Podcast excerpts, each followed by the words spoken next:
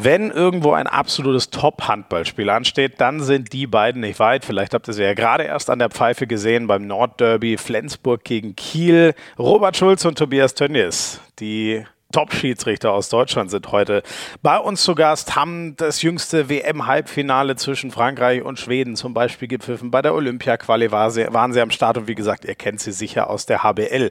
Vielleicht ist euch ja da schon mal aufgefallen, dass die beiden und auch alle anderen Schiedsrichter ein K, ein Ü und ein S auf dem Trikot haben. Küs. Und wir freuen uns sehr, dass Küs die heutige Folge präsentiert. Die sind nämlich seit Anfang der Saison Partner von der Liquimoli HBL und vom DHB und auf allen Schiedsrichtern Trikots am Start. Was macht Küs die Regeln für euch? Eigentlich alles, alle Fragen in Sachen Sicherheit. Äh, da sind sie wirklich der perfekte Dienstleister. Geht los beim Straßenverkehr, aber genauso IT-Sicherheit oder Sicherheit am Arbeitsplatz. Konkretes Beispiel, äh, wenn bei euch die Hauptuntersuchung im Auto mal wieder ansteht, dann schaut gerne mal bei küs.de vorbei. Wir freuen uns sehr, dass Küs die heutige Folge präsentiert, wenn wir schon mal endlich die Schiedsrichter am Start haben. Schön, dass ihr dabei seid bei Hand aufs Harz, dem offiziellen Podcast der Liquimole HBL. Mein Name ist Florian Schmidt-Sommerfeld, kurz Schmiso. Ich kommentiere Handball für Sky und war da beim Schwabenderby, Stuttgart-Balingen. Und das haben eben Robert Schulze und Tobias Tönnies gepfiffen. Und die Chance haben wir mal genutzt und gesagt, komm, dann setzen wir uns doch mal davor hin und reden über die Schiedsrichter, was sich viele von euch auch schon lange gewünscht haben. Ich habe zum Beispiel gelernt, Nachbereitung schlägt Vorbereitung bei einem Schiedsrichter. Ich wollte wissen, wie so krasse Spiele wie Frankreich-Portugal in der Olympia-Quali auf sie wirken. Wie halt das nach? Und spannend ist, äh, ihr Weg zum Schiedsrichtergespann, zu diesem Topgespann, begann mit einem kleinen Trick. Und wir haben natürlich ganz viele Hörerfragen, die ihr euch äh, ausgedacht und uns geschickt habt, den beiden gestellt. Viel Spaß mit Folge 46 von Hand aufs Harz. Die Schiris sind am Start.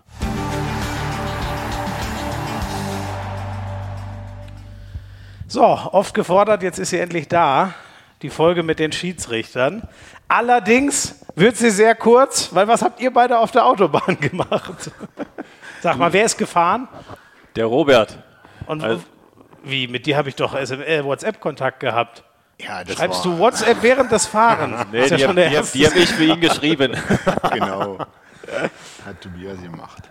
Ähm, aber ihr, ihr, standet im Stau oder was ne. war da los? Ja, war ein Stau, dann hatten wir das Problem, dass wir eine Umleitung gefahren sind. Ich habe auf Tobias gehört und, und das hat sich nicht gelohnt. Ja, sich ja. Das nicht gelohnt. Bei Würzburg sollten wir abfahren. Ich sagte, nein, komm, fahr geradeaus, da fahren wir nie ab. Und dann war die Autobahn A3 gesperrt in Richtung Stuttgart. Da mussten wir komplett die A7 runter und dann die A6. Naja, Oh Gott, das sind für mich alles böhmische Dörfer. Männer, lasst lieber über das Schiedsrichterwesen sprechen. Ihr kommt ja gerade, ihr müsst euch übrigens jetzt immer beide angesprochen fühlen. Ne? Es antwortet einfach der, der möchte. Ähm, Weil es das Aktuellste ist. Ihr kommt ja gerade quasi frisch von der, von der Olympia-Quali. Ähm, das waren ja. Das, war, das, war, das hat ja ein Turnier, ist ja ein Turnier mit krasser äh, Aussagekraft, was da so passiert. Mit wie viel Druck seid ihr da so reingegangen und wie habt ihr es erlebt? Also grundsätzlich war die Gruppe, wo wir waren in Frankreich, in Montpellier, ähm, eine Hammergruppe. Mhm. Dementsprechend war auch äh, für uns der, der Druck enorm, weil du ähm, im Vorfeld natürlich nicht wusstest, welche Mannschaften platzieren sich jetzt auf 1 und 2 und äh, wie das Turnier gelaufen ist äh, in seiner Spannung, äh, war wieder ein äh, geiles Aushängeschild für den Handball, wie cool der Sport Dreiervergleiche ist. Dreiervergleiche am Ende. Ja. Ne? Ja. Ähm, und dementsprechend äh, war dann auch die Entspannung am Sonntagabend nach unserem Spiel, wo wir uns gefreut haben, dass es vorbei war. Ich glaube, du darfst das Mikro noch ein bisschen mehr zum, zum Mund nehmen. Ähm, das heißt, und was macht ihr dann zum Runterkommen hinterher? Zum Willst du es wirklich wissen? Isotonisches Getränk? Natürlich. Isotonisches Getränk. ja, das ist ja nicht bei einem schönen Abendessen im Hotel. Mhm. Ähm, und dann einfach mal über Gott und die Welt quatschen und nicht über das Spiel. Mhm. Weil da haben wir genug erlebt in dem Spiel. Ja. Und dann ist gut, dann kommt man einfach wieder runter. Und diesen Druck vorher, was machst du so zum Beispiel, mit dem klarzukommen, äh, wenn du weißt, das hat ja krasse Auswirkungen, was ich da jetzt möglicherweise pfeife, vielleicht hält es Kroatien von Olympia ab? Also was man im Vorfeld damit macht, ähm, kann ich dir gar nicht beantworten. Ich gehe einfach in das Spiel oder wir gehen in das Spiel unvoreingenommen, so wie es ist.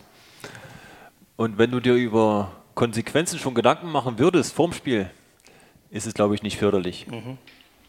Für dich genauso, Robert? Oder wie seid ihr in der Absprache? Gibt es da Unterschiede zwischen euch in der Vorbereitung? Nein, also von der Vorbereitung, wie Tobias schon sagt, letztendlich ähm, weißt du den Druck, ähm, worum es da geht, aber letztendlich äh, finden wir einfach nur es cool, die Aufgabe nominiert zu bekommen. Mhm. Und dann versuchen wir einfach Spaß daran zu haben, das, das Spiel zu leiten und versuchen auch ein Stück weit, und das ist, glaube ich, auch die Aufgabe als Schiedsrichter, den Druck von den Spielern runterzunehmen. Mhm. Indem du auch mal versuchst, äh, menschlich auf dem Feld trotzdem Dinge zu lösen.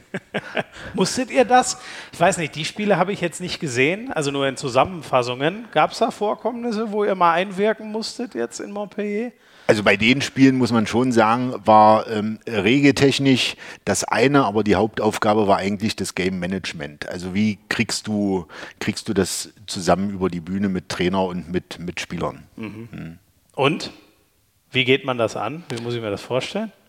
Ja, du kennst Charaktere im Vorfeld natürlich mhm. und äh, kennst die Führungsspieler, wo du halt auch die Möglichkeit hast, über die Führungsspieler Dinge zu lösen, wenn es mal ein Problem mit einem Spieler geht, äh, wo es nicht gleich um eine Strafe Ach so, das kommt. heißt, Kapitän zur Seite nehmen und sagen, du, dein Halbrechter, der überdreht gerade ein bisschen.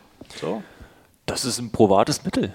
Ja, Wirklich, also äh, es gibt ja in jeder Mannschaft Führungsspieler, die auch dann die anderen Spieler mitnehmen und auch in eine oder die andere Richtung lenken. Mhm. Und ähm, das sollte man als Schiedsrichter auch erkennen, mhm. diese Führungsspieler. Und dann kann man ihn auch mal in einer, ich sag mal, ruhigen Sekunde Wann gibt es denn ruhige vor Minuten? Vor Minuten brauche ich gar nicht sprechen. äh, mal zur Seite und äh, sag's ihm mal in einem ruhigen Ton, dass der ein oder andere vielleicht mal auf die Bremse treten sollte. Okay. Und wer ist das jetzt zum Beispiel bei Frankreich? Wen nehmt ihr euch da raus, wenn es nötig ist? Müssen wir jetzt einen Namen nennen? Ach du Gott. Auf jeden Fall. Das ist bei uns immer schwierig. ja, das stimmt. Bei den äh, Namen hört es mal auf. Also ich sag mal, das ist ach so, ach so, im Zweifel, also Namen wirklich im Sinne von der Name ist schwierig und ihr, ihr keine Ahnung, bei den, also ich schätze mal, die Bundesligaspieler kennt ihr in- und auswendig, aber ja. bei den Franzosen geht er dann vielleicht hin und, und äh, sagt du, einfach du, oder? Ja, also ich sag mal, du, du erkennst ja schon am Anfang des Spiels, wer ist ein Führungsspieler in der Mannschaft. Äh, mhm. das, das ist ja auch eine Aufgabe des Schiedsrichters, da das sich spürt zu entwickeln. Wer äh, leitet hier auch die, die Mannschaft?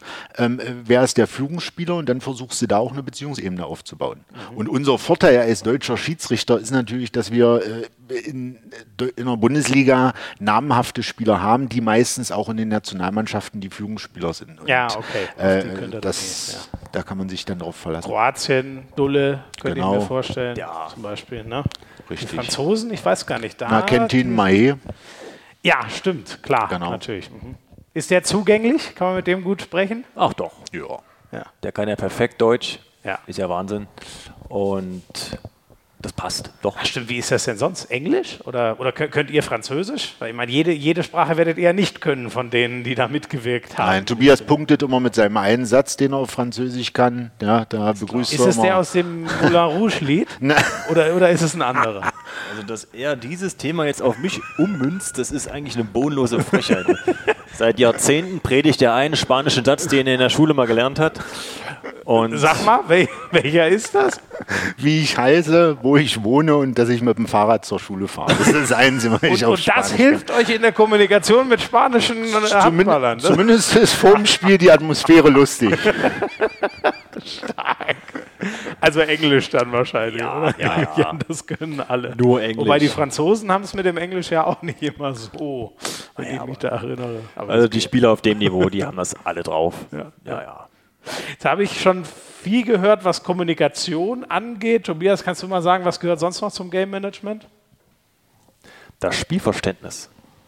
Also es hilft natürlich enorm, dass man auch mal selber Handball gespielt hat. Mhm. Da kommen wir auf jeden Fall nachher auch noch drauf. Ja, dass man ähm, die Taktik auch kennt oder erkennt. Wie spielt eine Mannschaft? Was haben sie für Spielsysteme? Welche Kombinationen sind doch gerade am Laufen?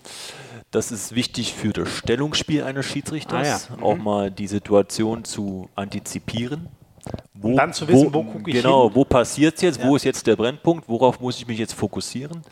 Und das ist auch ein ja, wichtiges Mittel für den Schiedsrichter, ja? für, fürs Game Management. Um einfach in der Situation schnell da zu sein und nicht überrascht zu werden, oh, was ist jetzt passiert? Ja. Weil wenn das passiert ist, ne, dann ist es zu spät.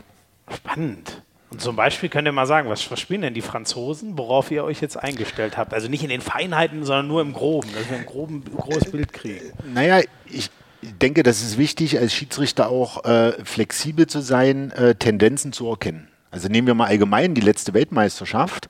Äh, da sind die äh, überwiegenden Tore durch die Kreisläuferposition gekommen. Mhm.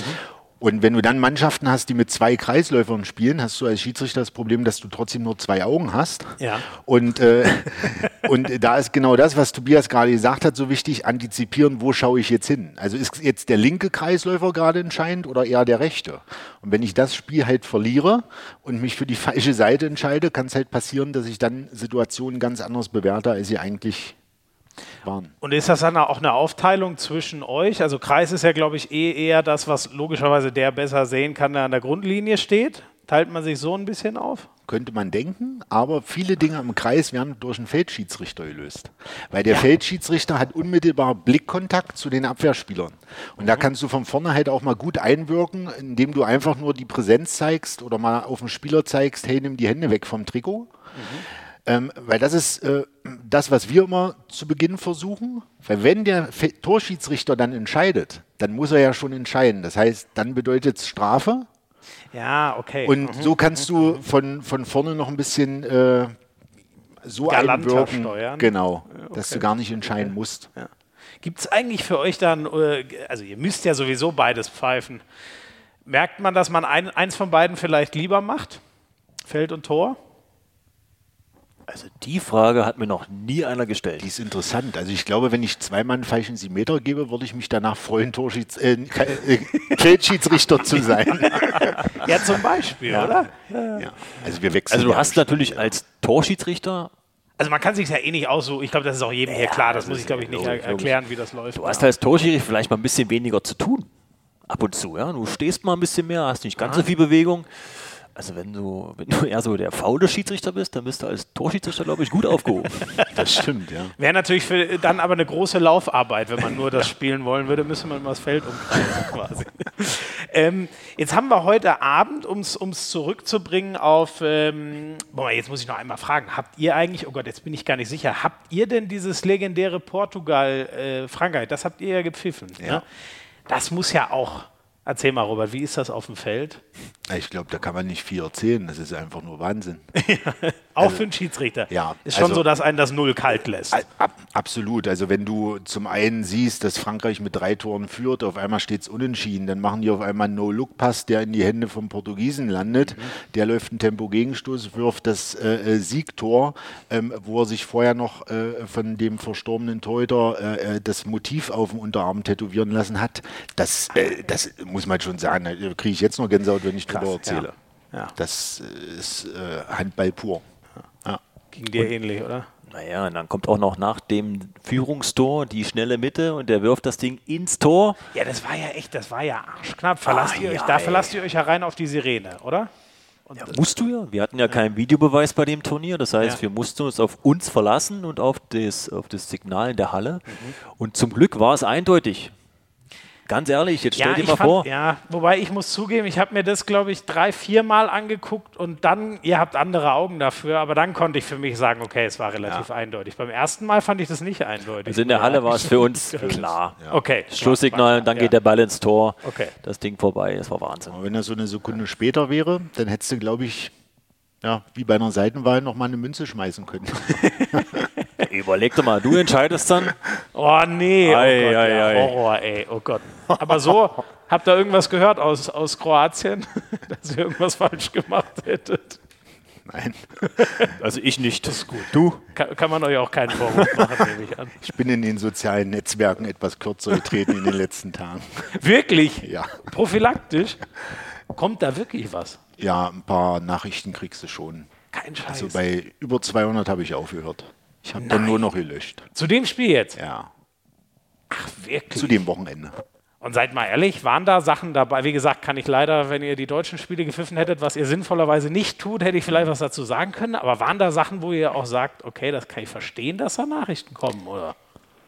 Also ich habe einfach dann nicht mehr gelesen, was für Nachrichten kamen. Ja, ja aber das lag aber daran, dass du die Sprache nicht verstanden hast. Das, das stimmt auch wiederum, aber manche Wörter, glaube ich. Die suchen euch dann Ey, da würde ich gar nicht drauf kommen, einen, einen, einen ausländischen, also einen Heimschiedsrichter, dem man vielleicht eh folgt, den man häufiger mal sieht, aber einen ausländischen Schiedsrichter, da muss man ja fast schon Recherche investieren, um euch überhaupt zu finden, nehme ich mal an. Anscheinend. Das ist der Vorteil bei mir, dass ich nicht in den sozialen Netzwerken vertreten bin.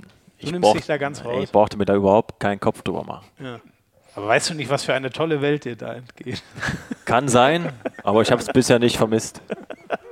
Vielleicht hast du am ironischen Klang meiner Stimme auch schon gehört, dass ja. du wahrscheinlich da ganz. Ich bin da so ein Süchtling, ich komme da nicht mehr raus.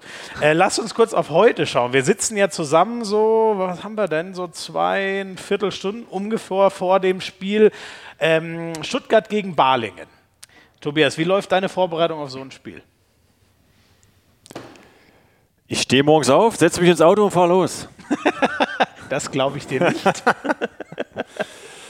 ja, also man muss es verallgemeinern auf ein Bundesligaspiel, glaube ich, oder auf, äh, auf, generell die Spiele. Also mittlerweile kennt man natürlich alle Mannschaften und auch die Spielsysteme. Ähm, und man bereitet sich jetzt nicht explizit auf ein Spiel vor. Das macht man nicht. Mhm. Zumindest können wir da nur von uns sprechen. Ach, also, das finde ich zum Beispiel spannend. Das also, unterscheidet sich zu meinem Job ja schon wieder komplett. Aber, ja. Kann ich absolut nachvollziehen. Ja. Ja. Aber wenn wir uns permanent damit beschäftigen würden, welche Spielsysteme jetzt wieder aufeinandertreffen, erstens haben wir die Zeit dafür, mhm. sehr wenig, ja. weil wir gehen ja nebenbei noch arbeiten. Mhm. Und ähm, mittlerweile, wie ich schon sagte, kennt man sie schon und man weiß, was passiert. Und da braucht es jetzt nicht noch stundenlangen Videostudiums, um da top vorbereitet auf diese Spiele zu sein. Heißt aber auf der anderen Seite auch, ähm, ihr braucht einen riesen Erfahrungsschatz, den man sich aber mal angeeignet haben muss. Das stimmt. Ja. Über die Zeit sammelt man diesen natürlich. Ja. Ähm, liegt auch viel an der Nachbereitung der Spiele. Das ist, glaube ich, nochmal ein Thema, was bei uns eher interessant ist, Aha. dass wir im Nachhinein uns Schlüsselszenen von Spielen nochmal zu Gemüte führen, wo wir sagen, okay, das müssen wir uns unbedingt nochmal angucken. Wie haben wir da gewirkt? Wie haben wir da entschieden? War das jetzt förderlich für das Spiel oder nicht? Ich glaube, das bringt uns dann weiter, als im Vorfeld uns schon Gedanken zu machen, was könnte passieren. Und dann ist man ja irgendwann auch voreingenommen.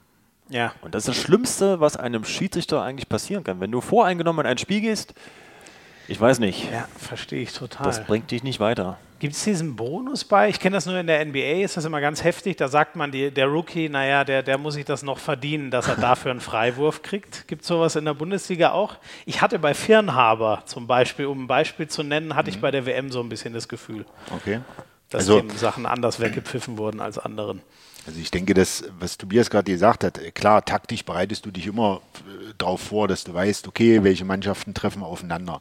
Was aber ganz entscheidend ist, dass du nicht äh, voreingenommen gegenüber Spielern bist. Mhm. Weil für uns ist, äh, ich nehme mal ein Beispiel, ein Rückraumspieler steigt hoch, ein Stoß kommt von der Seite, das sind direkte zwei Minuten. Ob das ein namhafter Spieler ist oder der Jugendnationalspieler, der das erste Mal in der Bundesliga jetzt aufläuft, ist für uns als Schiedsrichter sekundär, weil wir halt ähm, gewisse Bilder im Kopf haben wonach wir entscheiden. Okay. Mhm. Und äh, deswegen sollte man sich auch nicht auf, auf Spieler versteifen, mhm. weil das birgt die Gefahr, dass man dem Spieler nicht recht wird. Und zum anderen kann es passieren, dass dadurch ein anderer Spieler einen Freifahrtschein hat, ja. was wir auch nicht wollen. Ja. Hast du äh, zu, zu Fernhaber das Gefühl, habt ihr gar nicht geteilt oder du jetzt? Dass der, ich hatte das Gefühl, der hat für ein, zwei Sachen mal zwei Minuten bekommen, wo es einer der alten spanischen Recken vielleicht nicht bekommen hätte. So, ich sage es mal ganz konkret. Ja. Das war nur mein, meine, äh, vielleicht habe ich da ja auch eine deutsche Brille, muss ja überhaupt nicht stimmen. Also von den, von den deutschen Spielen haben wir ehrlich gesagt nicht, äh, nicht so viel wahrgenommen. Ach so, ja klar. Weil wir ja was anderes zu tun. woanders waren. Habe genau. ich mir eine schlaue Frage überlegt. Ja. Gut, und dann frage ich generell, wie ist ja. es mit diesem, diesem äh, Bonus, der, der ähm, vielleicht gar nicht bewusst, aber ist es vielleicht so, dass man, dass man im erfahrenen Abwehrrecken einer wie Guardiola, der seit 20 Jahren da rumarbeitet am Kreis, dass der ein anderes Standing hat oder andere Sachen, sage ich mal, von ihm vielleicht besser verstanden werden? Die Frage ist, ob er vielleicht erfahrener handelt in seinen Aktionen. Mhm. Weil das, glaube ich, ist ein entscheidender Punkt, was du auch merkst, dass erfahrene Spieler natürlich äh, Dinge cleverer machen ja. um Raum zu gewinnen, ja. als, als unerfahrene Spieler. Genauso wie unerfahrene Schiedsrichter in andere Fallen tappen als vielleicht erfahrenere Schiedsrichter. Mhm. Ähm, aber von der Vorbereitung her ist es immer so, dass man sich bei einer Weltmeisterschaft mit Videoanalysen auf die Mannschaften auch vorbereitet. Mhm. Ähm, und da denke ich, äh, hat das jetzt nicht mit Einzelspielern zu tun. Okay, okay. Ähm, Nachbereitung hast du schon gesagt, ist ein ganz großes Thema. Ähm, wenn, wenn, wenn das größer ist als die Vorbereitung, passiert das dann anhand von Videostudium? Oder geht ihr beide vor allem ins Gespräch, vielleicht auf der Heimfahrt? Ihr seid ja viel zusammen unterwegs. Wie muss ich mir diese Nachbereitung vorstellen? Ich glaube, die Nachbereitung beginnt meistens schon im Spiel. Also sagst du dann, Oder sag mal, was hast du denn da vor fünf Minuten wieder gepfiffen? Ach, nee, da ist ja, nicht vor fünf Minuten, das, das ist schon viel zu Schweigen.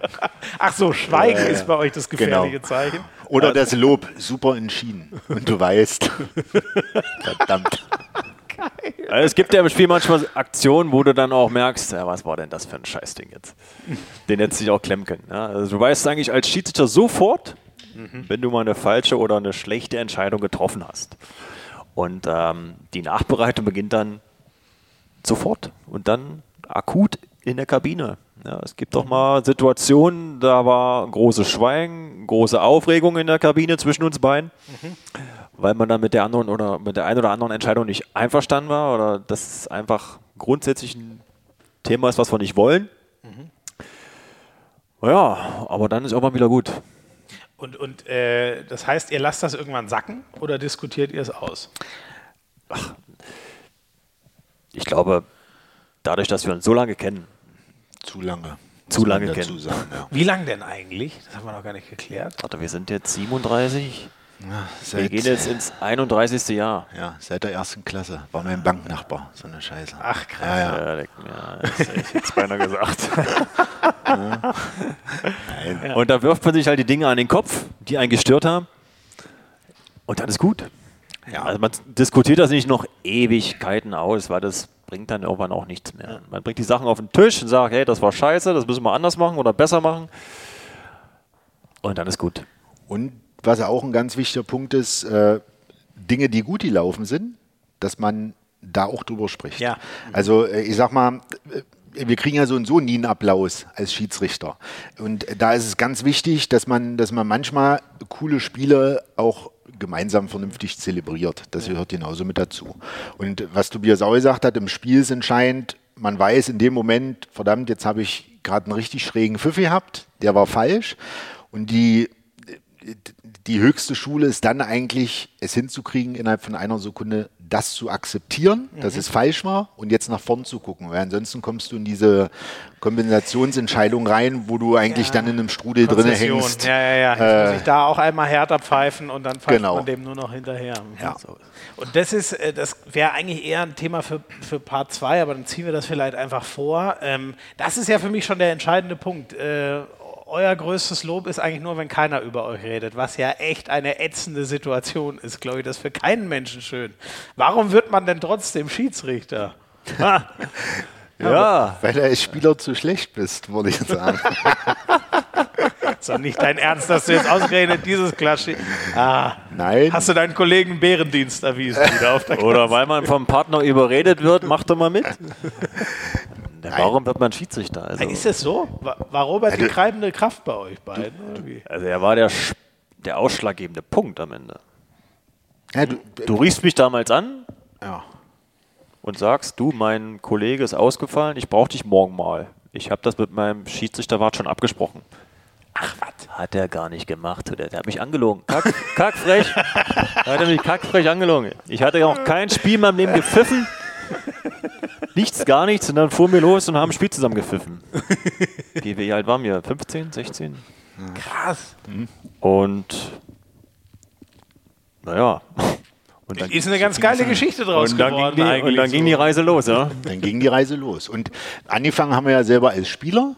Ja, äh, wir haben ja mit Teuer zusammengespielt an der Stelle. Ja, ja lieben den Gruß, hören wir nachher ne? noch, natürlich. Ach, äh, oh Gott. Vielleicht, Teuer hat uns ja dann irgendwann zum SCM verlassen. Vielleicht war auch der Grund, dass er immer so super Wurfquoten hatte und wir nicht, dass wir irgendwann gesagt haben, den müssen wir nochmal wieder treffen. Alles abpfeifen, was geht.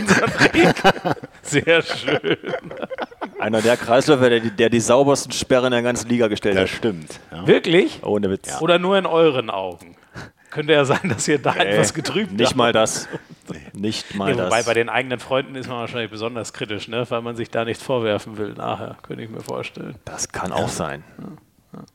Und jetzt, aber jetzt erzähl mal, dieser Schachzug, wusstest du mit Tobias, das könnte eine runde Geschichte werden, den zwinge ich jetzt mal zu seinem Glück. Ja, äh, ich habe mir da gar keine Gedanken über das Spiel gemacht, weil wir haben so und so zusammen in einer Mannschaft gespielt. Äh, wir bekannten uns, äh, seitdem wir sechs Jahre alt waren. Und ich hatte da einfach Lust drauf, mit dem da hinzufahren. Und äh, ich sag mal, die 60 Minuten ist ja auch das, was man jetzt immer wieder sieht. Die 60 Minuten auf dem Spielfeld sind ja das eine. Äh, dass die Zeit, die du drumherum ja. miteinander verbringst, wenn das menschlich nicht passt, dann kannst du auch keine Performance bringen, meiner ja. Meinung nach. Ja, weil, du lachst nur. Ja. Ach Gott, ey. Ich glaube, da kann jeder Handballer ein Lied von singen, wenn man drei Wochen aufeinander hockt.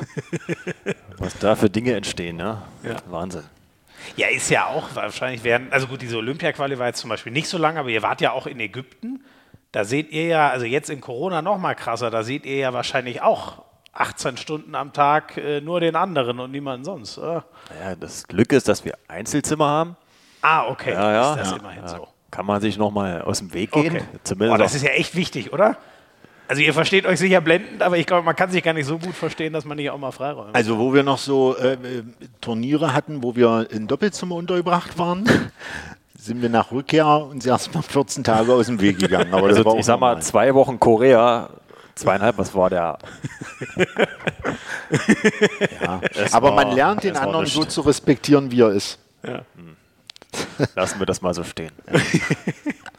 mal ein bisschen genereller noch gefasst. Ähm, also Vorbereitung auf ein Spiel, ganz spannend, spielt keine so große Rolle. Gibt es denn sowas wie Saisonziele? Nimmt man sich vor einer Saison irgendwas vor? Also ich weiß nur, ihr als Schiedsrichter in der Gesamtheit gibt es ja schon immer neue Richtlinien. Was wollen wir raushaben aus dem Sport? Auf was wollen wir besonders gucken? Macht ihr das als Duo auch nochmal? Du hast äh, vor jeder Saison setzt du dir selber Ziele, wo willst du dich weiterentwickeln? Ähm, da gibt es jetzt nicht so Ziele im Ranking, sondern eher in dem Bereich, äh, wo haben wir uns bis dato schwer getan und wo wollen wir in der nächsten Saison uns weiterentwickeln. Da haben wir, arbeiten wir auch mit einem Mentaltrainer zusammen, mit Jürgen Boss, mhm. der ähm, uns immer auch Feedbacks nach Spielen gibt, aber nicht aus regeltechnischer Art, sondern aus äh, der Sichtweise, wie wirken wir in unserer Kommunikation, wie lösen wir Konflikte und das ist äh, bei uns immer wieder ein Ziel, neue Situationen äh, souverän zu lösen. Das ist so die Zielsetzung, die wir uns vor jeder Saison äh, stellen und mhm. da versuchen, uns weiterzuentwickeln.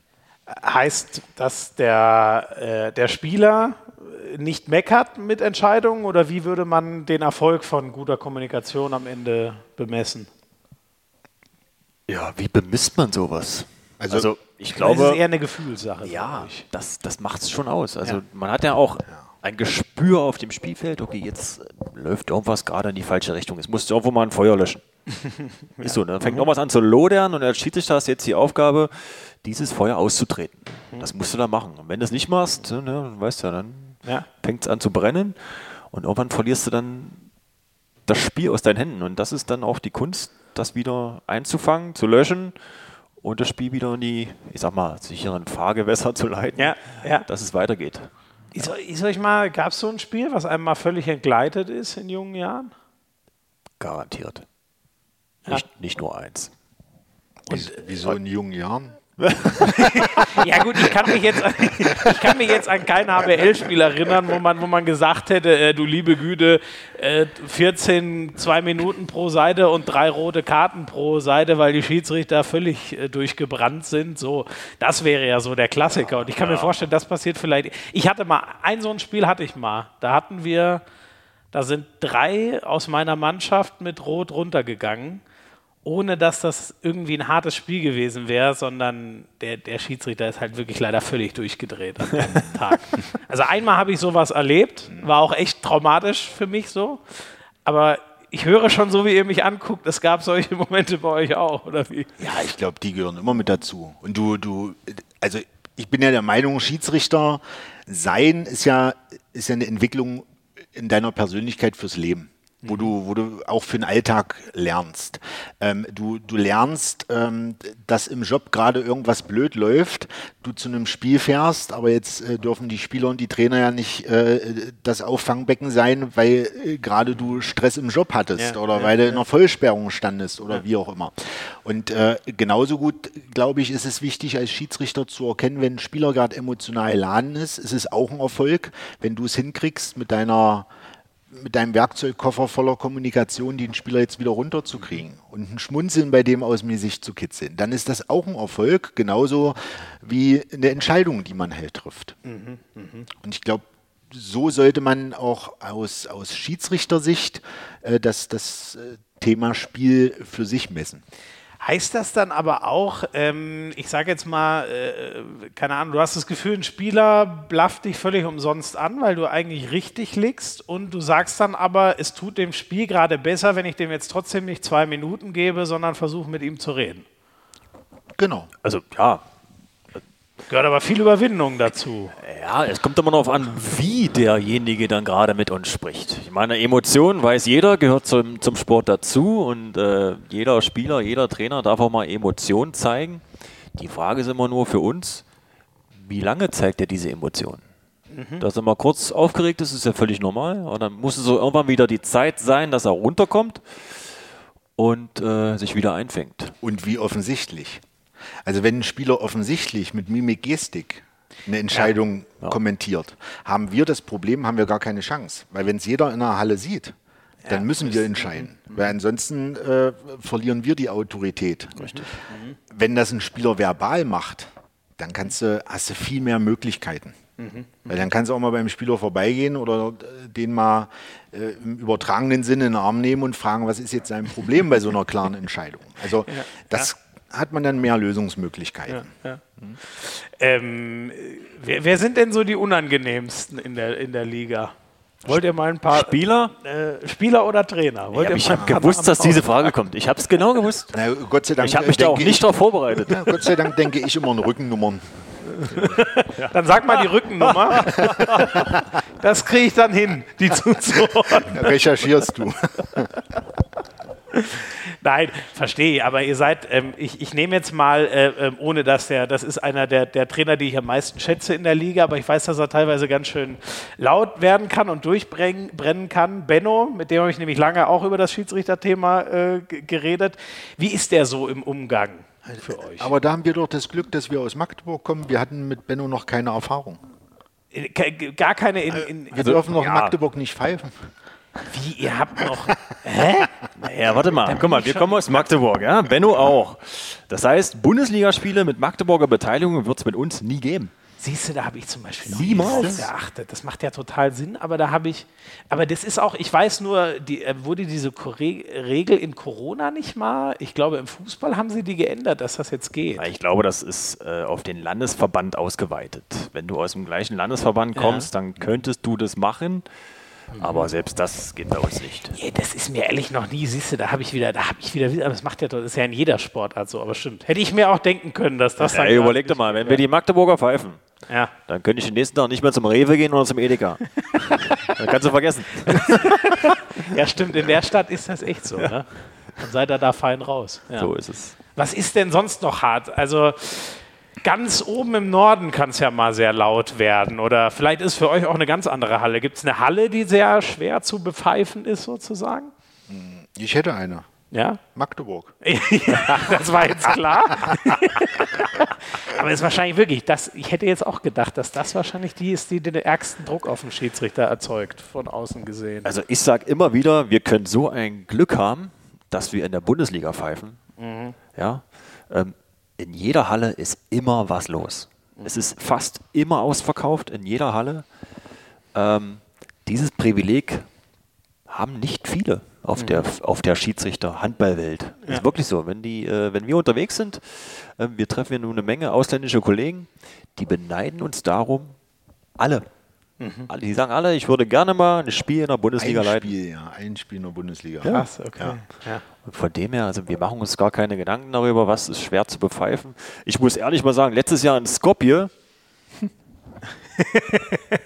das war der Oberhammer. Mhm.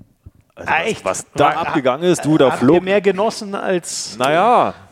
Alter, das war schon. War ich, schon ich hätte mir ein Cappy mitnehmen können, um Geld, Goldmünzen zu sammeln. Und eine Lederjacke haben Und eine Lederjacke haben sie nach mir geworfen. Aber die hat nicht gepasst. Wirklich? Ohne Witz. Alter, das ist so. Und da geht's richtig ab. Crazy, ey.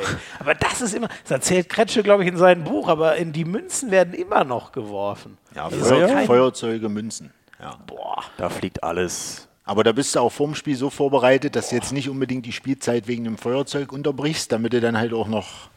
Ich kann mich daran erinnern, Geibe Helbig, die hatten mal ein Problem in Skopje, da, da kam ein, ein Stuhl aufs Spielfeld geflogen. Das ist nicht dein Ernst. Ohne Witz. Ja, aber Alter, wenn das einen trifft, ey. Also da ja. reden wir ja nicht mehr von Spaß, ey. Ja. Nee, das äh, stimmt. Oder ich, keine Ahnung, ich muss an, ich, gab es im Handball, ich weiß, ich kenne nur das legendäre Ding von Oliver Kahn natürlich, dieser Golfball. Ja. Denkt man ja auch, okay, das ist nur so klein. Wenn ich das jetzt mit einem Stuhl multipliziere in der Wucht. Ja, äh, vieles, was man auch nicht sieht, wenn du Torschiedsrichter bist, hinter einer Tribüne äh, in manchen äh, Ländern äh, wie da, dann hast du äh, durchaus auch mal einen Fuzzi auf der Schulter hängen. Ne? Alter. oh nee. Oh, ja, da musst, du, da musst du als Schiedsrichter auch schon ein bisschen bekloppt sein und einfach nur, du machst dein Ding jetzt, du ziehst es durch, bringst das Spiel über die Bühne und dann fahren wir alle wieder nach Hause. Und du musst Handball verrückt sein, sonst würdest du den Kram nur begrenzt machen. Gut, auch da hilft eure Magdeburger Herkunft wahrscheinlich. Ja. Da kriegt man das ja so ein bisschen in die Wiege gelegt. Ja, Wahnsinn. Ähm, ein Impuls, den, den Benno damals hier geäußert hat, war, ähm, äh, ich glaube auch eher, das meinte er so eine Art Schutzding. Wir haben halt lauter Profis auf dem Feld, nur die zwei Schiedsrichter sind es nicht, was mhm. ja irgendwo wirklich ungerecht ist. Wie steht ihr denn so zum Profi-Schiedsrichterwesen? Fändet ihr das gut? Also, ich stelle mir immer die Frage, wird ein Schiedsrichter besser, wenn er Profi ist? Das ist genau die Frage. Finde ich auch die spannendste. Oder gehen wir lieber in die Richtung und sagen, lass uns das Schiedsrichterwesen weiter professionalisieren? Mhm. Ja, mit ähm, gewissen Tools, mit, mit wie es jetzt auch schon gemacht wird. Wir haben Möglichkeiten über äh, Athletiktrainer ein bisschen mehr für die Fitness zu machen. Ähm, das Ganze mit den Online-Möglichkeiten, die es jetzt gibt, zum Auswerten von Spielen, zum Teilen von Videoszenen. Ähm, ich glaube, der Profi-Schiedsrichter ist meine Meinung, wird nicht besser pfeifen, als wir es jetzt machen. Mhm. Glaubst du auch, Robert? Absolut. Weil ich denke, es ist genau auch ein Vorteil als Schiedsrichter, dass du nicht abhängig bist von dem Sport, damit du unabhängig entscheiden kannst. Ja. Mhm. Mhm. Weil ähm, ich, ich, muss sagen, wie Tobias gesagt hat, wenn die Rahmenbedingungen passen, das heißt, du hast eine körperliche Fitness, du bist äh, spieltaktisch äh, ähm, gut in der Spur, dann äh, triffst du trotzdem Fehlentscheidungen, ob das dein Hauptjob ist mhm. oder dein Nebenjob. Ja. Der Vorteil ist aber, dass du manche Situationen, wo es nicht um deine Existenz geht, lockerer im Sinne des Spiels entscheiden kannst und dir keine Angst vor Konsequenzen machst. Ja. Und was ist, was ist denn die Grundthematik, wenn, wenn Schiedsrichter Fehler machen? Das ist immer in den Momenten, wenn sie eher an eine Konsequenz denken, als an die eigentliche Entscheidungsgrundlage. Ist das so, okay? Ja. Also äh, auch sowas wie, wenn ich da jetzt rot gebe, das ist mir zu arg, weil dann ist der raus für den Rest des Spiels, so ungefähr? Äh, ich nehme nehm mal ein einfaches Beispiel. Ja. Du siehst eine Situation, ein Spieler vom Heimverein macht irgendwas, sei es am Kreis oder sonst was, und jetzt fängst du an zu überlegen, kann ich jetzt entscheiden oder kann ich nicht entscheiden? Weil die Halle sonst kommt. So, und jetzt sagt der gegnerische Spieler, der die ganze Zeit gemobbt wird von dem, na gut, ich gucke mal kurz zum Schiedsrichter, der entscheidet nicht, der überlegt noch, dann entscheide ich mal und ziehe den eine durch. Dann bist du gezwungen, auf einmal die Entscheidung zu treffen und machst das eigentliche Opfer zum Täter. Mhm. Warum? Weil du angefangen hast zu denken. Ja, spannend, okay. Und das würde äh, eurer Meinung nach in, in Profi-Schiedsrichterwesen vielleicht verstärkt werden? Du bist dann abhängiger. interessant. Ja. Mhm. Habe ich noch nie so, so drüber nachgedacht. Was sind Sachen, die so in der Professionalisierung passiert sind, die, die euch am meisten geholfen haben in der letzten Zeit? Athletik, ja. Auf alle Fälle. Ja. Also gerade beim Weltverband wird extrem auf äh, körperliche Fitnesswerte gelegt. Mhm. Wir haben bei der WM einen Tra Trainingsplan bekommen zur Vorbereitung. Äh, so äh, fit war ich noch nie. Mhm. Ja, das äh, muss, muss man wirklich sagen. Ähm, was uns persönlich auch hilft, die Arbeit mit unserem Mentaltrainer, den wir damals bei der Europameisterschaft der Frauen kennengelernt haben, wo wir seitdem mit dem kontinuierlich arbeiten. Mhm. Und das sind halt Entwicklungsschritte, glaube ich, äh, was eine gute Basis ist. Und wie Tobias halt schon sagt, dieses weiter professionalisieren mhm. und uns Amateure professionell aufstellen. Ja. Ist, glaube ich, der entscheidende Punkt. Und ich glaube, du brauchst immer die Schiedsrichter befragen, ohne dass ich jetzt die Antwort kenne. Also ich glaube, du wirst kaum ein Ja hören, ich möchte Profischiedsrichter werden. Glaube ich nicht. Weil jeder hat sein eigenes Leben, mhm. hat seinen eigenen Job und ich sage immer wieder, wir haben den geilsten Nebenjob der Welt. ja. Und ja, glaube ich. Ja. Aber auch den undankbarsten. Das ist scheißegal. Aber das ist schön. Das ist genau die richtige Antwort. Ähm, gibt ja jetzt wieder eine, eine News, die gerade erst die Tage gekommen ist. Ähm, Jutta Ehrmann-Wolf, wer sich ab und an mal so Spielberichtsbögen anschaut, wird sie als Aufsicht äh, kennen, wird ähm, die äh, Leiterin der, des ähm, zur Entwicklung des Schiedsrichterwesens. So ist es richtig. Ähm, ist das was, äh, ich meine, da wird, werdet ihr sicher involviert sein. Man wird euch ja mal gefragt haben, was, was da, also ich weiß jetzt nicht, ob nach der Person, aber was da so passieren soll. Ähm, ist das ein Schritt? Was, was heißt der für euch? Also die letzten Jahre hat ja der DAB ähm, intensiv daran gearbeitet, das Schiedsrichterwesen weiterzuentwickeln mhm. mit Möglichkeiten, dass wir äh, eine, eine, Fitnessabteilung beim DAB haben, die uns Feedback geben. Und äh, da werden die, die äh, wichtigen Köpfe äh, sich Gedanken gemacht haben und dann halt auch die, die Erfahrung von, von äh, Jutta in dem Fall für sich genutzt haben, diese halt auch in der EHF äh, schon repräsentiert. Und äh, das wird der nächste Schritt sein, äh, um, um Grundlagen für uns mhm. als Schiedsrichter zu schaffen. Und äh, da muss man, glaube ich, einfach jeden Weg begrüßen. Mhm. Und ich glaube auch, dass das, ähm, sie ist, glaube ich, die erste Festangestellte für Schiedsrichterwesen, wenn mich mhm. nicht alles täuscht. Ich glaube, das gab es vorher in Deutschland noch nicht. Und ich glaube, es gab auch nirgendwo eine Frau. Mhm. Ja? Kann sein. Mhm. Also für mich ist das der logische nächste Schritt. Das ist, äh, da sind wir wieder beim Thema Professionalisierung, ja. dass auch dann äh, ein, ein professionelles Amt beim DRB geschaffen wird und auch eine Person mal eingestellt wird mhm. für die Entwicklung der Schiedsrichter. Ja? Und für mich war es so der logische nächste Schritt. Und jetzt freuen wir uns drauf und packen wir es an. Ja. Äh, noch ein abschließendes Thema in diesem ersten Part. Ähm, habt ihr schon anklingen lassen, es ist euer Nebenjob. Wie vereinbart man das denn eigentlich mit? Ihr seid wahnsinnig viel unterwegs. Das ist ja echt ein zeitintensiver, heftiger Nebenjob. Wie vereinbart ihr das alles mit eurem Beruf, eurer Familie, anderen Hobbys, die ihr so habt? Also das Thema andere Hobbys, das kannst du gleich streichen. ist keine Zeit für. ich wüsste nicht, was ich dann noch machen soll. Na, Playstation spielen, das machen wir ja mal. Ja, während der WM, ja. ja siehst du? So, okay. haben wir doch schon. Ja, ja, also gut. Ähm, Aber es ist schon, ich meine, das ist ja schon mal eine Ansage von dir. Das heißt, es frisst wirklich so viel Zeit, dass jetzt gar nicht mehr so viel übrig bleibt für allen Rest. Das, das ist so. Ja. Das ist auch gar nicht anders möglich. Ich meine, wenn du, wir haben mal gezählt, im Jahr 2019 waren wir drei Monate weg insgesamt. Am Stück sozusagen, wenn man alle. Also wenn, wir, wenn du das Jahr jetzt mal zusammenrechnest, ja, waren wir für den Handball drei Monate unterwegs. So, jetzt kannst du mal sehen oder rechnen, wie viel Urlaub hat man im Job maximal 30 Tage, sage ich ja, mal. Ja, genau. So, und die anderen zwei Monate hast du dann kompensiert mit unbezahlten Freistellungen, mit Arbeitszeitverschiebungen. Mhm. Und äh, du brauchst einen Arbeitgeber, der das mitmacht. Mhm. Ich habe das Glück, so einen zu haben und äh, der auch handballaffin ist. Ähm, aber es ist schon, es ist heavy, muss man ehrlich mal sagen. Also gerade auch wir, wenn wir international unterwegs sind, ähm, ist es ja eine, eine, doppelte Belastung in Sachen Zeitaufwand. Also wir waren in dem Jahr bei der WM, wir waren beim, bei, den, bei der Asien-Olympia-Quali, also WM waren drei Wochen, Asien-Olympia-Quali waren zwei Wochen, das sind schon fünf. Dann nochmal acht Tage Superglobe. Ja, und dann zahlreiche äh, Champions League-Spiele noch dazu, wo du immer drei Tage weg bist ja, also manchmal frage ich mich auch, wie kriege ich das eigentlich hin? Ja? oh Gott, wenn das nicht mal du selber Dann hast du noch eine Familie zu Hause, ja. Und ähm, Champions League, weil die Reisen so, so weit ist oder, oder weil man so früh äh, schon vor Ort ist? Das ist eine Regel. Du musst drei Tage und also einen Tag vor dem Spiel musst du da sein. Ja. Ja, okay, und äh, nach dem Spiel geht meistens nie ein Flug zurück. Ja, ja, das Ganz ist vergessen. Ja meistens spät abends. Also wir versuchen dann immer am, am Tag vor dem Spiel so spät es geht hin und am Tag nach dem Spiel so früh wie es geht zurück, dass wir dann halt direkt ins Büro fahren können und mhm. arbeiten können.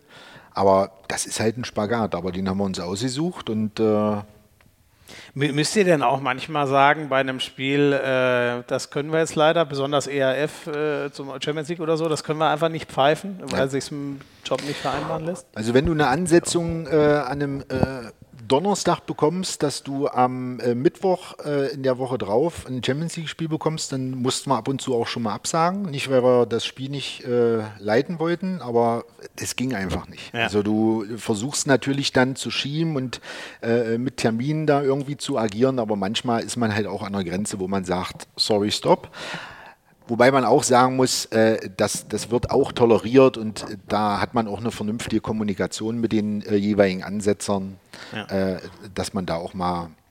Ja, ich meine, wenn man es nicht tolerieren würde, wär, wären wir ja wieder bei den Profischiedsrichtern. So ne? ist das ist ja so dann, ist es. Äh, das, das geht ja nicht anders. Könnt ihr noch ganz kurz erklären, was, was macht ihr eigentlich im, im normalen Job, wenn ihr nicht Handballspiele pfeift?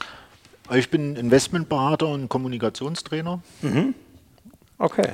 Investmentberater klingt gut. Das ist, glaube ich, eine gute Zeit gerade dafür. Jetzt hoffen wir ja alle, dass wieder alles nach oben geht. Es ist immer eine oder? spannende Zeit, wenn es oben ist oder wenn es unten ist. Ja, stimmt eigentlich. Es gibt ja immer jemanden, der will. Ja. Tobias, was machst du? Ich bin in der Immobilienbranche tätig. Oh, okay. Ja, ja. Und äh, ja, wir ziehen uns immer ein bisschen gegenseitig auf. Er, ist der, er sagt zu mir Immobilienhai, was totaler Quatsch ist und äh, er zieht die Leute über den Tisch, ja. Muss aber auch sagen, ein bisschen klingt das so, wenn ich es jetzt nochmal will. Es klingt auf jeden Fall nach dem großen Geld, was ihr beide Genau, macht. immer dieses klassische Klischee. Aber das ist ja bei Schiedsrichtern auch immer. Klassische Klischee. Ne? Stimmt. Wollen uns heute ärgern. Ja. Schön. Ihr habt noch ein geiles Zitat. Ähm, Tobias, das ist von dir. So, du hast mal gespannt. gesagt, schon ein paar Jährchen her, äh, der Vorteil ist, ähm, dass Robert und ich so viel Zeit miteinander verbringen können. Er ist mein Mann fürs Leben. Ach, du oh. grüne Neue. Wunderschön. Oh, oh Gott. Könntest du das nochmal wiederholen? Ja. Das Zitat? er ist mein Mann fürs Leben. Geht runter wie Öl. Ja, das ist, ich kann mich sogar daran erinnern. Ja? Ich kann mich du echt an dieses Zitat erinnern. ja. Ich glaube, ich habe das sogar mal in einer lokalen Presse gesagt bei uns. Genau, Magdeburg am nächsten Tag, am nächsten Tag war dieses Zitat als Überschrift über diesem Interview. Ja, sorry. Also wenn du kannst dir dann aber auch vorstellen, was dann los war in Magdeburg. Ja?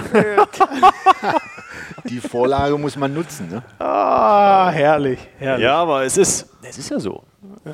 Den kenne ich jetzt seit ich sechs Jahre alt bin. Ja? Ich kenne keinen Menschen länger.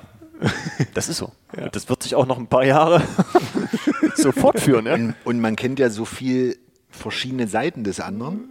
Das macht ja. ja. wiederum diese Sache so intensiv ja, und natürlich, spannend. Ihr kennt euch nicht, ne? Ja, ja, ja, stimmt. Normal, das ist ja eigentlich wirklich außerhalb der Familie so, lernt man ja nie ähm, jemanden so allumfassend auch mal in den tiefsten Tiefs vielleicht kennen und so. Das ist ja. echt spannend. Also äh, da reicht ja ein Blick und du weißt genau, was mit ihm los ist. Ja, ja.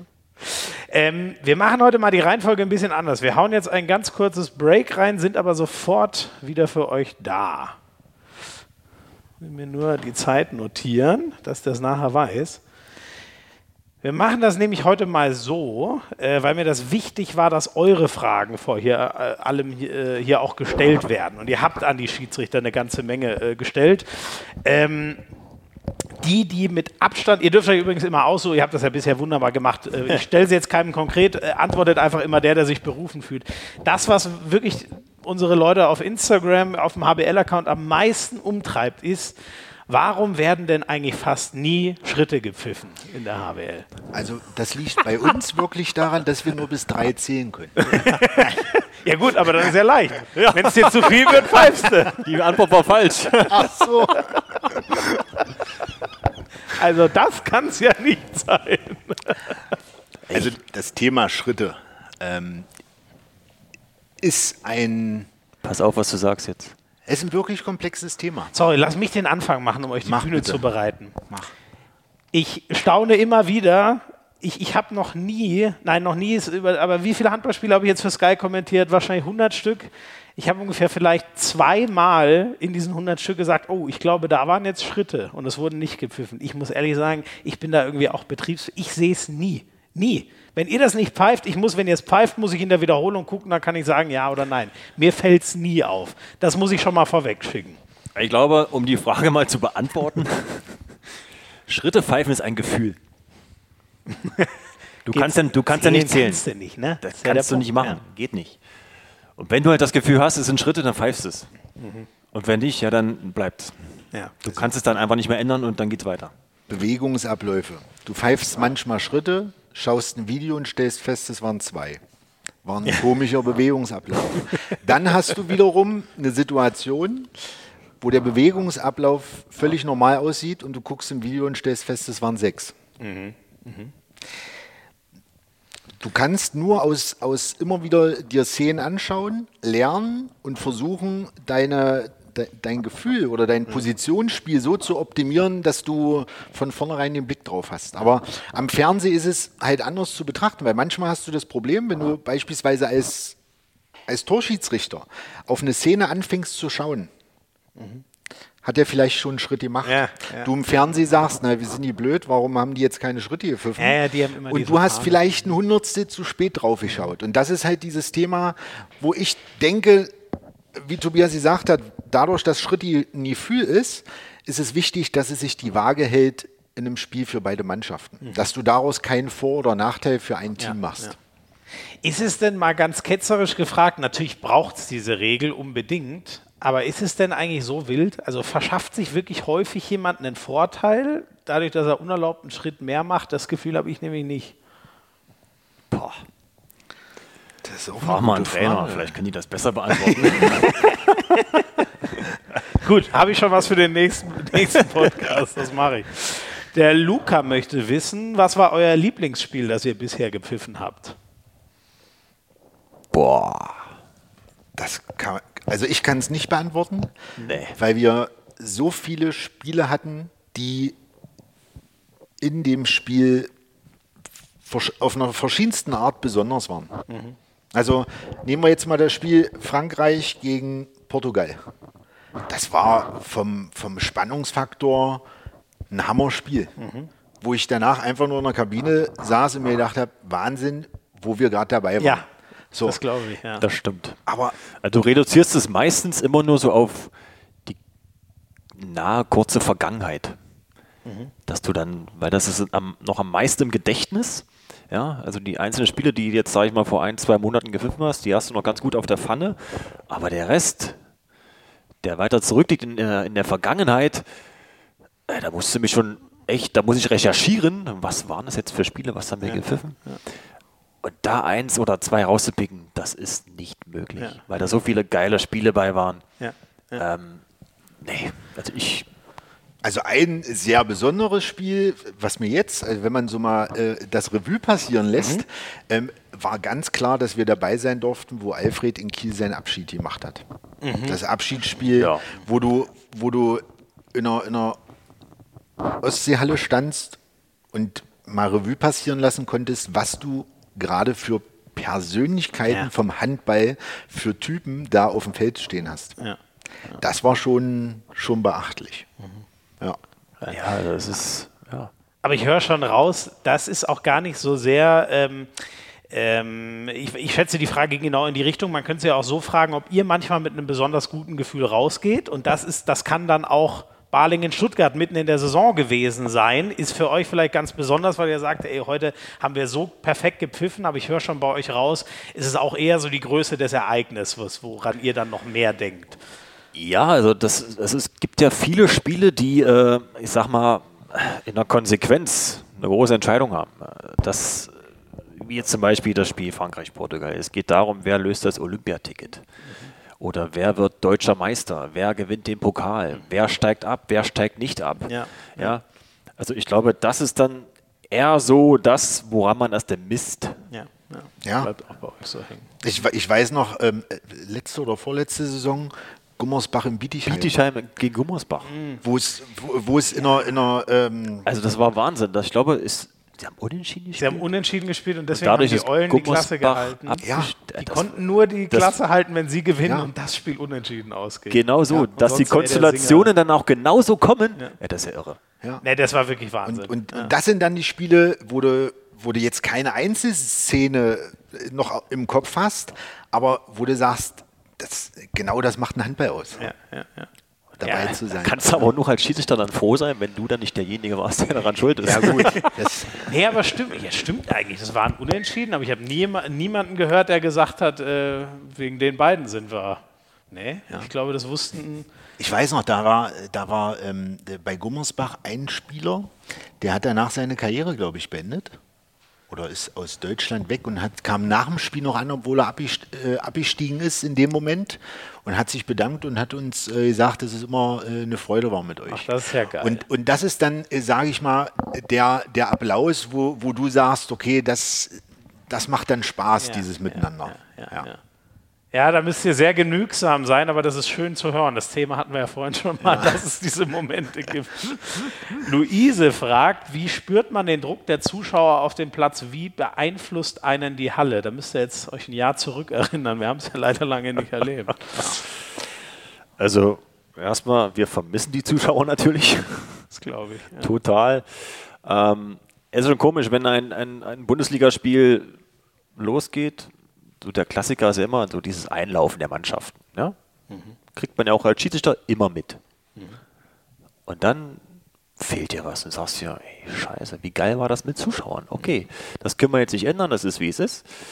Ähm, aber den Druck der Zuschauer, der Zuschauer, das, das, das merkst du schon mhm. als Schiedsrichter.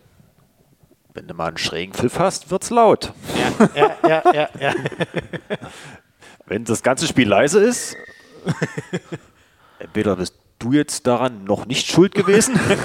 das wäre auch komisch, wenn es einfach nur leise wäre. Ja. Mhm. Also irgendwann lernst du auch damit umzugehen. Ja, ja. Also wenn du jetzt, sag ich mal, langsam hochkommst in deiner Entwicklung als Schiedsrichter, pfeifst dann die ersten Spiele vor 500.000, 1500. Mhm.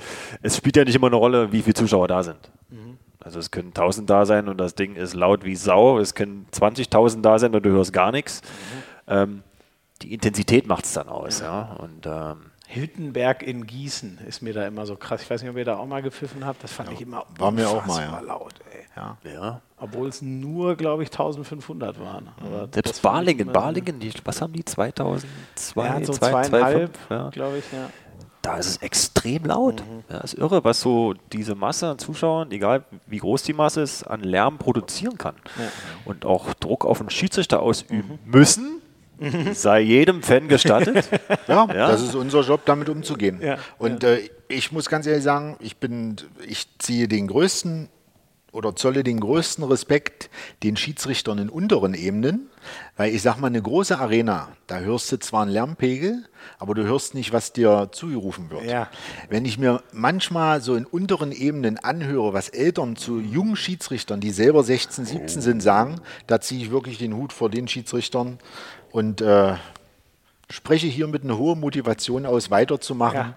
um äh, irgendwann mal eine volle Arena zu erleben. Ja, finde ich geil, dass du das sagst. Ich kenne da leider wieder nur eine Geschichte aus, aus, dem, aus dem Fußball. Der Dennis Eitekin, einer der absoluten Top-Schiedsrichter, der pfeift teilweise seinen Sohn auf irgendwelchen Wald- und Wiesenplätzen und erzählt genau das. Und der ja. sagt dann, der ruft dann halt nur zurück, ja Leute, sorry, ich kann es nicht besser. Ja. Das ist halt einer der zehn besten Schiedsrichter auf der Welt, so ungefähr. Geil. Das ist halt echt. Oh Mann. Ähm, Lara fragt, ich weiß auch nicht, äh, wäre spannend, ob man das auf eine äh, reduzieren kann, aber sie würde gerne wissen, was eure bisher schwierigste Entscheidung war. Gibt es da eine? Habt ihr mal so einen Killer gehabt? Entscheidendes Spiel, letzter Wurf, sieben Meter oder nicht oder so? Die schwierigste Entscheidung.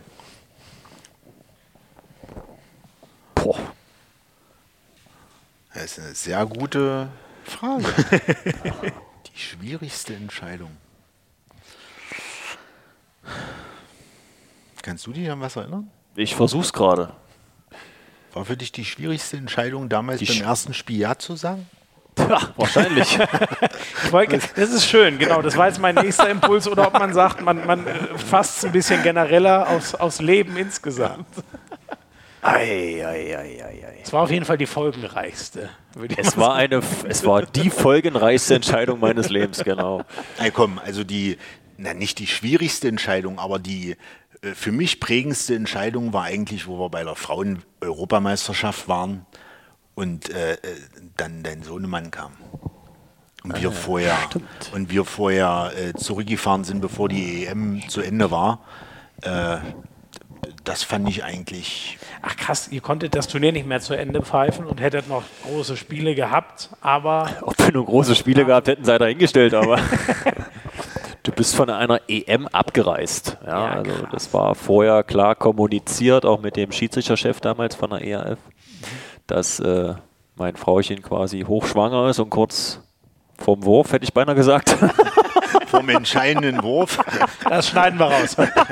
Ich glaube, es versteht jeder. Was, Im Handballkontext muss das erlaubt genau. sein. Und äh, ja, da sind wir vorher abgereist, ja, stimmt. Und das war auch gut so. Mhm. Ja, glaube Sonst hätte ich die Geburt verpasst, ja? Stimmt, wir waren in Ungarn, sind wiedergekommen, am nächsten Abend saßen wir mit dem Bier vor der Frauenklinik. Ja, stimmt. Ja? Krass, okay, so schnell ging es dann wirklich. Aber ob das jetzt die Frage mit der äh, aber ich finde, das ist beste eine, Entscheidung ist. Sehr, sehr coole Geschichte. Ähm, Nele schreibt, wie kann man entspannt in eine praktische Schiri-Prüfung gehen? Da könnt ihr jetzt aktiv für Nachwuchs sorgen. Warte mal, die praktische Prüfung eines Schiedsrichters. Ja, Spiele pfeifen und äh, diesen Regeltest da machen. Also ich, ich sage immer zu jungen Schiedsrichtern, äh, also eine, eine wichtige Grundbasis ist, sich nicht zu viel Gedanken um Entscheidungen zu machen. Mhm. Sondern ähm, ich sag mal, wir, wir erzählen das immer so im Lustigen, wie wir uns kennengelernt haben und wie wir Schiedsrichter geworden sind. Aber ich glaube, die Grundmessage ist, dass man sich einmal dafür entscheiden muss, dass Handball für einen der geilste Sport der Welt ist. Mhm. Das ist Punkt Nummer eins. Und dann ist, glaube ich, ja, aber dann ist, glaube ich, vollkommen egal, äh, dann ist, glaube ich, vollkommen egal, in welcher Funktion du agierst. Ob du Trainer bist, Schiedsrichter bist, Spieler bist, du, äh, du versuchst halt das Beste zu geben für die Geschichte. Und als junger Schiedsrichter oder selbst wenn du ein junger Spieler bist, mach deinen Schiedsrichterschein, mhm. ähm, hab, hab Spaß dran, äh, Fehler zu machen auf dem Feld als Schiedsrichter, äh, äh, hab Spaß dran, als Spieler Fehler zu machen, aber daran entwickelst du dich doch weiter. Mhm. Und dann wird man noch sehen, wo die Reise hingeht. Ja. Äh, wir haben ja nicht angefangen, Schiedsrichter äh, zu werden, weil wir gesagt haben, wir äh, äh, werden jetzt äh, mal in, in, eine Bundesliga kommen. Das hat sich Stück für Stück halt entwickelt. Das stimmt. Also du darfst auch nie gleich mit zu hohen Zielen rangehen. Ja? Also, also wir sind damals nicht Schiedsrichter geworden, wie er gerade schon sagte, und sie haben gesagt, okay, wir pfeifen jetzt, weil wir irgendwann mal in der Bundesliga pfeifen werden. Nee, wir waren 15 oder 16 Jahre alt. Er hat mich gefragt, komm, wir müssen mal pfeifen, lass mal machen. Ja gut, okay. Und dann, dann geht die Reise los. Und man, ich glaube, das Wichtigste auch für junge Schiedsrichter und wenn man dann den Plan hat, sich auch weiterzuentwickeln, ist der Gespannpartner. Mhm. Mhm. Wenn das nicht funktioniert, ja. Ja. dann geht die Reise irgendwann zu Ende. Ja. Das ist wirklich so. Mhm. Ich meine, ich darf jetzt nicht so viel Honig ums Maul schmieren. Ja? Hast lass, du ja, lass dich, das lass Zitat habe ich ja vorhin vorgelesen. Ich glaube, viel mehr geht nicht mehr.